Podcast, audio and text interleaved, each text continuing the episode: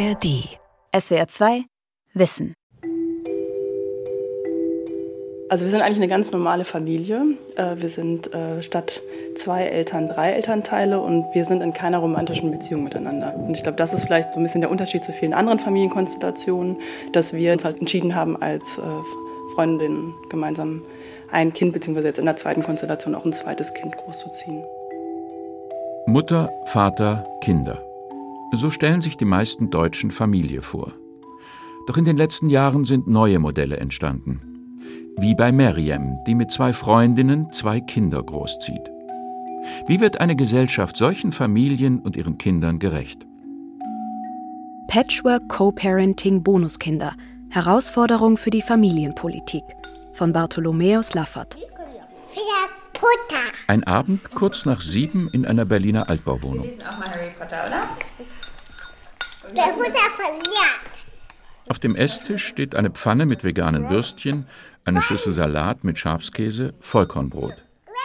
Drumherum sitzen Leo, neun Jahre, die zweijährige Schwester Mia und die Eltern, Conny, Mara und Meriem. Obwohl sie keine Liebesbeziehung haben, ziehen die drei Frauen zusammen zwei Kinder groß.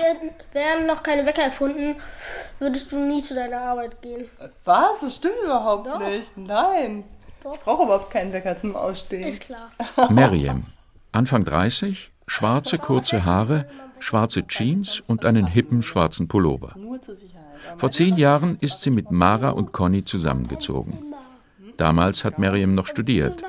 Und weil sie so glücklich war in ihrer WG, hat sie sich gefragt, warum lassen Leute irgendwann ihre Freundinnen sitzen, um in Pärchenwohnungen zu ziehen, in denen sie mit ihren Partnern Kinder kriegen? Und dann, erzählt Meriem, hätten sie immer schon ein bisschen darüber gesprochen. Gemeinsamer Kinder großziehen, das wäre doch total schön. Aber so sehr noch in die Zukunft gesprochen und so sehr vielleicht romantisiert und verträumt. Und ähm, irgendwann, Anfang 20, habe ich dann gedacht, ach, das wäre doch jetzt voll die gute Idee, let's do it. Und ähm, habe dann äh, damals wirklich auch ohne richtige Rücksprache mit den anderen entschieden, das ist doch jetzt der richtige Moment und habe eine Person gefunden, die sich das auch vorstellen konnte, als nicht aktives Elternteil sozusagen in der Elternschaft zu sein. Und äh, bin dann quasi ähm, mit vollendeten Tatsachen wieder auf die beiden zugegangen und gesagt, hey, habt ihr da eigentlich noch Lust drauf? Und beide waren direkt so, ja, Mara und Meriem kennen sich damals schon ewig. Aber Conny ist gerade erst bei den beiden eingezogen. Sie fühlt sich überfordert. Genau, und für mich war es halt besonders plötzlich, weil ich, wie gesagt, eingezogen bin und dann ähm, kam eben Miriam und war schwanger und dann war es für mich so, okay, was, was bedeutet das? Ich habe auf jeden Fall Lust, irgendwie Kinder beim Aufwachsen zu begleiten. Ich habe jetzt noch nicht aktiv darüber nachgedacht, jetzt bald Elternteil zu sein. Conny hatte nach Leo keinen weiteren Kinderwunsch. Aber Mara und Meriem haben sich vor drei Jahren entschieden, mit einem befreundeten queeren Paar nach Leo noch ein weiteres Kind zu bekommen. Mia. Diesmal trägt nicht Meriem, sondern Mara das Kind aus. Mia lebt die eine Hälfte der Zeit in der WG, die andere Hälfte bei dem anderen Paar. Co-Parenting heißt dieses Modell, bei dem mehrere Erwachsene gemeinsam Kinder großziehen, aber nicht automatisch in einer Liebesbeziehung sind. Conny und Miriam sagen, für sie hätte es einerseits den Vorteil, dass sie trotz Kind genug Zeit für sich selbst hätten, für Hobbys, Liebschaften, alleine in den Urlaub fahren und dass sie, selbst wenn eine mal krank oder auf Dienstreise ist, trotzdem nicht allein sind. Ich glaube, das ist schon das Besondere bei uns, dass wir zu dritt, also als Freundinnen, das gemeinsam machen. Man hat immer Freundinnen, mit denen man sich direkt austauschen kann.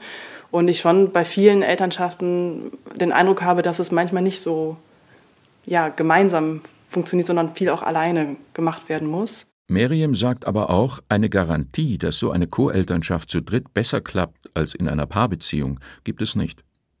Wie andere Eltern haben sie Streits und müssen ihre Erziehungsmethoden immer wieder neu verhandeln. Doch es gibt einen entscheidenden Unterschied.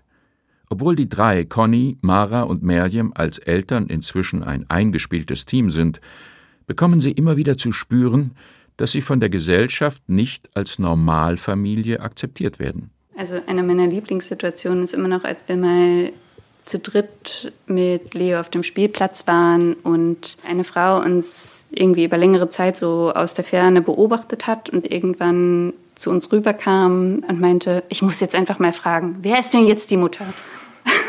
und ich das so beeindruckend fand, dass halt irgendwie aus dieser Ferne, aber einfach so unser, unser Anblick sie halt so irritiert hat, dass sie das jetzt klären musste. Und mit der Antwort war sie dann wahrscheinlich auch nicht zufrieden, als wir dann sagten, wir alle. Wir alle. Diese Antwort ist natürlich erstmal irritierend in einer Gesellschaft, in der die meisten Kinder bei Paaren aufwachsen und nur selten in Co-Elternschaften. Conny, Mara und Merjem können aber über Reaktionen wie diese inzwischen schmunzeln. Doch wenn es um die Frage geht, wer denn letztlich die rechtliche Verantwortung für Leo trägt, werden sie ernst. Denn erziehungsberechtigt für Leo ist nach deutschem Recht nur die leibliche Mutter, Meriem. Wenn es darum geht, ein Paket für Leo abzuholen, Leo von der Schule zu holen oder zum Arzt zu gehen, brauchen Mara und Conny jedes Mal eine Vollmacht. Miriam, die Leo zur Welt gebracht hat, sagt, ich erinnere mich, dass ich mit Anfang 20 dann ein Testament geschrieben habe. Und das machen, glaube ich, die wenigsten Leute mit Anfang 20. Und das war was, was mir aber total wichtig war. Und das ist eines der wenigen Tools, wo wir dann gegebenenfalls äh, im Falle einer unschönen Entwicklung uns absichern können. In erster Linie sei es ihr damals um das Sorgerecht gegangen. Sie habe sich gefragt, wenn ich morgen sterbe, was passiert dann mit meinem Kind? Das Kind hat ja drei Elternteile und ähm, mir war das total wichtig von Anfang an, dass das auch in im Testament in rechtlicher Form irgendwie sichtbar und ablesbar ist. Es hängt, glaube ich, am Ende dennoch immer von den Familiengerichten ab. Und das ist natürlich auch ganz schön krass, die Vorstellung, dass da zwei aktive Elternteile sind, äh, das Kind wird geliebt, wächst mit diesen Personen auf, dass es trotzdem in Frage gestellt werden könnte. Für die nicht biologische Mutter Conny ist das eine emotionale Belastung. Manchmal hat sie das Gefühl, sich als besonders gute Mutter beweisen zu müssen um auch wirklich als Mutter wahrgenommen zu werden, als vollwertig, was sie nach deutschem Gesetz bislang nicht ist. Denn Modelle wie das von Mara, Merjem, Conny und ihren Kids kennt das deutsche Familienrecht nicht. Familien, die nicht der Norm entsprechen, werden vom deutschen Recht diskriminiert, bestätigt Paula Villa-Braslawski, Soziologin und Genderforscherin an der Ludwig-Maximilians-Universität München zwei Frauen, ein Kreissaal, zwei Frauen, die gemeinsam Mutter sozusagen werden. Welcher Aufwand, welche Beschämung, welche Erklärungsnöte, welche Missachtung, welche Entwertung, welche Verunsichtbarung da gemacht wird, auch im rechtlichen. Familien, die nicht äh, dieser heteronormativen Form entsprechen, die werden nochmal echt besonders ja, stigmatisiert, das kann man schon sagen. Das hat schon nochmal einen besonders hohen das hat nochmal besonders hohe Kosten. Das Recht bilde vor allem ein Familienmodell ab, das der heterosexuellen Kleinfamilie mit deutschem Pass.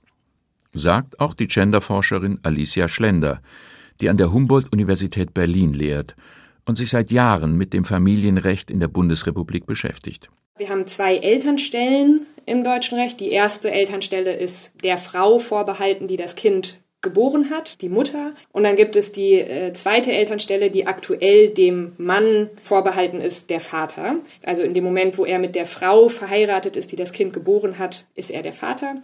Äh, egal, ob er da irgendwie einen genetischen Zeugungsanteil hat oder nicht. Genau, das sind sozusagen die zwei Elternstellen ähm, und das sind äh, geschlechtlich binäre, also Mann-Frau-Konstellationen. Genau, und das hat Konsequenzen. Nur die rechtlichen Eltern dürfen über die medizinische Behandlung des Kindes entscheiden. Nur sie können finanzielle Unterstützung für das Kind bekommen. Und auch wenn es um Erbschaften geht, haben sie eine Sonderstellung. Homosexuelle Paare werden bisher nur dann als gleichwertige Eltern mit geteiltem Sorgerecht anerkannt, wenn der nicht biologische Elternteil das Kind adoptiert. Diese sogenannte Stiefkindadoption ist ein oft langwieriger, demütigender und mit hohen Kosten verbundener Prozess. Die Initiative No-Doption, Elternschaft anerkennen, setzt sich seit 2020 für eine Änderung des Abstammungsprinzips ein. Und tatsächlich, im Koalitionsvertrag hat sich die Ampelregierung vorgenommen, das Familienrecht nachhaltig zu reformieren. Justizminister Marco Buschmann von der FDP sprach von der Zitat vermutlich größten familienrechtlichen Reform der letzten Jahrzehnte. Alicia Schlender und die Rechtswissenschaftlerin Sefta Efcil haben im Auftrag der den Grünen nahestehenden Heinrich Böll Stiftung ein Policy Paper verfasst, in dem sie die Vorschläge im Koalitionsvertrag analysieren. Im Koalitionsvertrag ist festgehalten, dass ein Kind, das in die Ehe von zwei Frauen hineingeboren wird, automatisch beide diese Frauen als Mütter haben soll. Also man kann anders sagen, die zweite Elternstelle soll lesbischen Ehefrauen geöffnet werden. So. Wie diese Öffnung aussehen soll, dazu liegt nun ein Eckpunktepapier vor. Darin ist festgehalten, dass zwei lesbische Frauen, die ein Kind bekommen, durch Ehe oder Anerkennungsverfahren beide Mütter des Kindes sein können, ohne Adoption. Auch für die zweite groß angekündigte Reform, die sogenannte Verantwortungsgemeinschaft, liegen nun Eckpunkte vor. Menschen, die sich einen Tisch, aber nicht ein Bett teilen, wie Buschmann sagt, sollen füreinander Verantwortung übernehmen können. Es handle sich aber um etwas völlig anderes als eine Ehe, betonte Buschmann. Die Verantwortungsgemeinschaft soll einen Rechtsrahmen schaffen, der Menschen, die nicht miteinander verwandt sind, ermöglichen soll, äh, rechtliche Verantwortung zu übernehmen. Erklärt Genderforscherin Alicia Schlender. Das können SeniorInnen sein, ähm, die miteinander leben. Das kann eine Wohngemeinschaft sein, die miteinander lebt. Das können FreundInnen sein, die ihre Freundschaft auch in einem Rechtsrahmen wiederfinden wollen. Explizit ausgeschlossen davon ist das Sorgerecht, das Aufenthaltsrecht und das Arbeitsrecht. Das heißt, Elternschaft ist davon nicht berührt. Das finde ich einen wichtigen Punkt, weil das sozusagen mehr Elternschaften ausschließt. Das heißt, im Grunde gibt es nur eine Öffnung der Elternstellen für eine kleine Personengruppe, nämlich verheiratete lesbische Paare. Schwule Väter etwa bleiben außen vor. Auch Familien wie die der drei Freundinnen Mara, Merjem und Conny mit ihrem Kind Leo stecken weiter in einem juristischen Vakuum. Sie fallen nicht in die Kategorie lesbisches Paar. Wie wenig neue Familienformen rechtlich geschützt sind oder überhaupt bei gesellschaftspolitischen Entscheidungen berücksichtigt werden, zeigt sich in Krisen wie der Corona-Pandemie.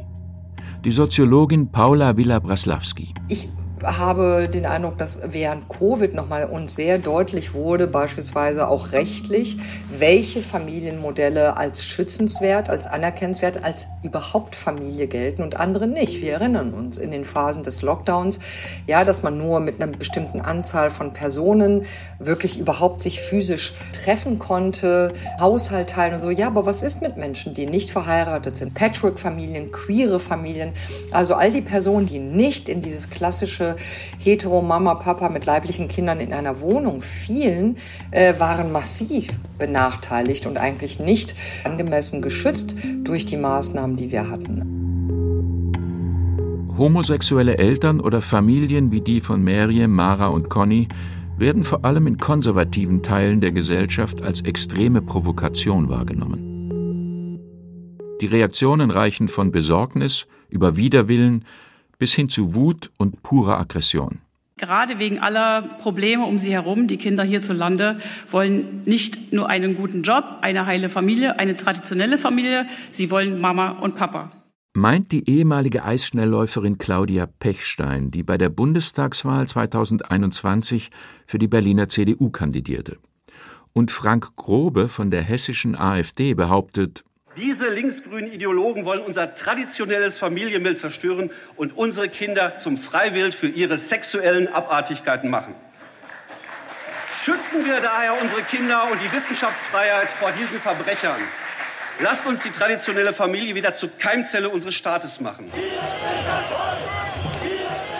Auch wenn die Behauptungen falsch sind, auch wenn das Familien- und Frauenbild rechter und konservativer Parteien offenbar mit den gesellschaftlichen Veränderungen nicht Schritt halten kann, findet es bei vielen Menschen in Deutschland Anklang.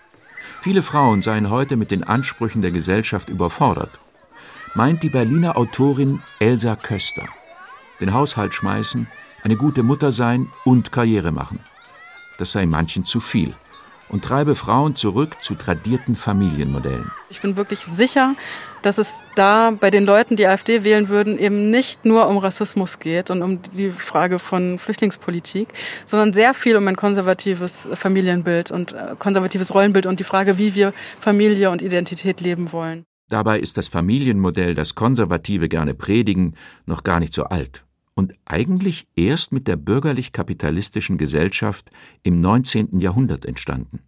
In der modernen Gesellschaft ist diese Familie äh, so entstanden, weil und insofern die Kleinfamilie, wie wir sie heute kennen, eben auch recht gut passt und funktional ist für die kapitalistische Gesellschaft sagt die Soziologin Paula Villa-Braslawski. Das heißt nämlich zum Beispiel die Privatisierung äh, dieser Sorgebeziehung und des sich Kümmerns, dass das eben nicht eine Aufgabe ist eines Dorfes oder einer Öffentlichkeit oder der Ammen, sondern wirklich die Familie privatisiert wird. Der Raum der Familie wird zu einem privaten Raum oder überhaupt dem privaten Raum.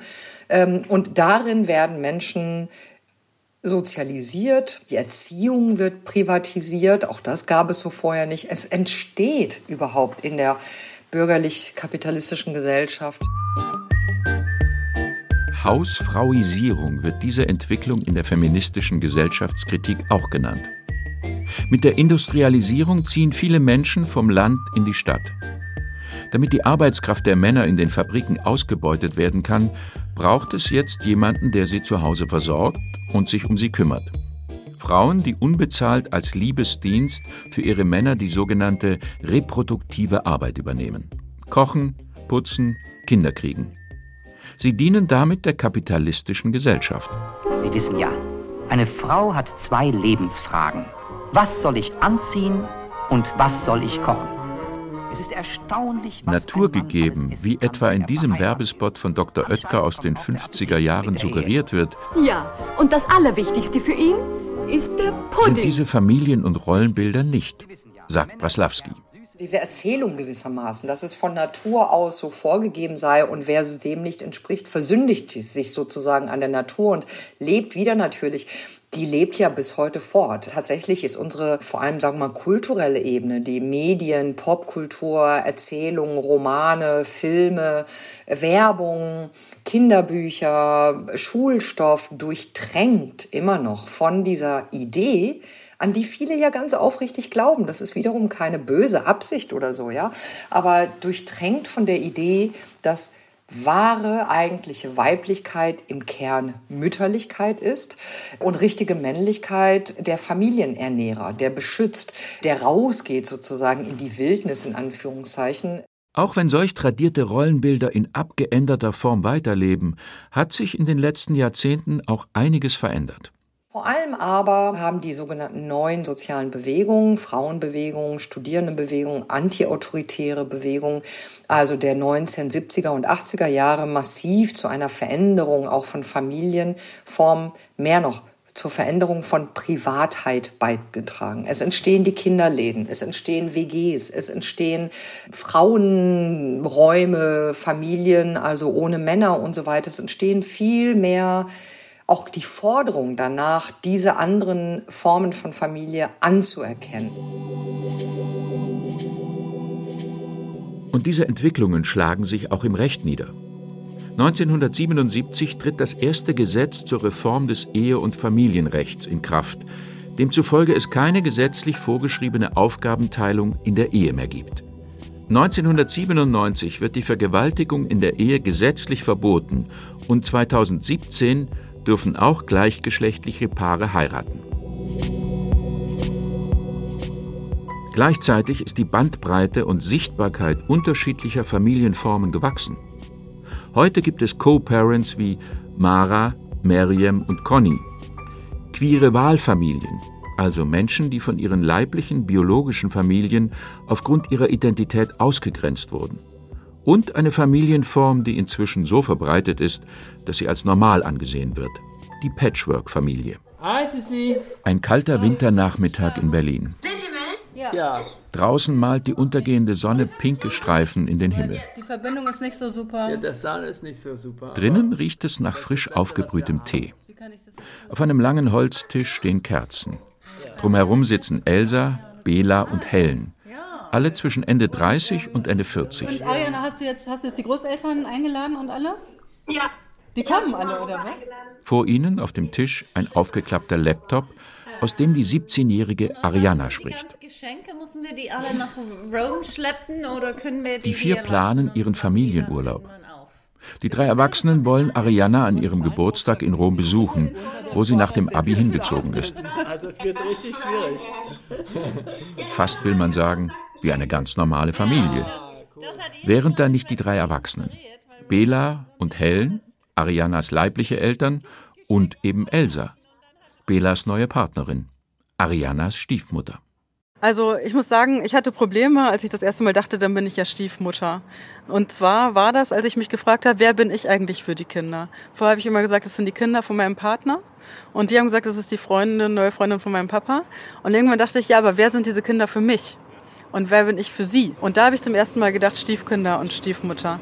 Das heißt, ich habe eine neue Beziehung zu zwei Menschen, die neu in meinem Leben sind. Und die fühlt sich schön an und spannend, aber auch kompliziert und belastend. Elsa Köster hat 2023 ein Buch über ihre Erfahrungen geschrieben. Stiefmutter sein, vom ungeplanten Glück in einer Patchwork-Familie zu leben. Ein Buch darüber, wie es ist, in einem Familienmodell zu leben, das längst keine Ausnahme mehr ist, aber vor dem Gesetz eben auch nicht normal, wie Elsa Köster sagt. Ich wünsche mir dass ich als Stiefmutter als Teil dieser Familie anerkannt werde. Ich wünsche mir Elternzeit, wenn ich mit dieser Familie zusammenkomme. Ich wünsche mir steuerliche Erleichterungen, wenn ich finanziell für diese Familie aufkomme. Ich wünsche mir das Recht, meine Stiefkinder zu sehen, wenn sie einen Unfall haben. Ich wünsche mir Mitspracherecht im Alltag der Kinder. Und ich weiß, dass ich rechtlich nicht das Recht habe zu all diesen Entscheidungen. Und das finde ich äh, unglaublich kränkend und nicht angemessen für die Rolle, die ich übernehme für diese kleinen Menschen. Das Gesetz gehe davon aus, dass es für Kinder das Beste sei, wenn sie bei den Eltern aufwachsen, die sie gemeinsam gezeugt haben, sagt der Berliner Psychologe Wolfgang Krüger. Ein Irrtum. Na, was Kinder zunächst einmal brauchen, ist eine sehr stabile Beziehung, wo Eltern sich um das Kind kümmern, sodass das Kind ein Urvertrauen erwerben kann, ein Gefühl im Grunde von Zuverlässigkeit. In dem Augenblick, wo es ständig nur Streit zu Hause gibt, misslingt die Basis, das Fundament ist dann nicht mehr vorhanden, dass die Kinder sich wohlfühlen. Und insofern ist es berechtigt, wenn Eltern, wenn sie ständig Streit haben, sich trennen. Das tut auch den Kindern besser. Lieber glücklich getrennte Eltern als solche, die unglücklich zusammen sind. In den letzten Jahren scheinen immer mehr Paare in Deutschland diesem Rat zu folgen. Zwar gibt es keine genauen Statistiken, aber Wolfgang Krüger und seine Kollegen schätzen, dass rund 17 Prozent der Familien in Deutschland inzwischen Patchwork-Familien sind und dass keine andere Familienform so schnell wächst. Ich denke grundsätzlich, dass die Erweiterung der Bindungen zum Kind immer günstig ist. Wir haben sie ja bereits. Wir haben ja neben den Eltern, wenn es gut geht, die Großeltern. Und ich kenne es aus der Studentenbewegung heraus, dass wir damals eines begonnen haben, nämlich wenn es Schwierigkeiten gab im Elternhaus, dann haben andere sehr enge Patenschaften übernommen, wo die Kinder hingehen konnten. Und wir haben immer die Erfahrung gemacht, die Tatsache, dass andere mit einbezogen sind in diesen gesamten Beziehungsprozess, dass das äh, die Familiensituation sehr entlastet hat.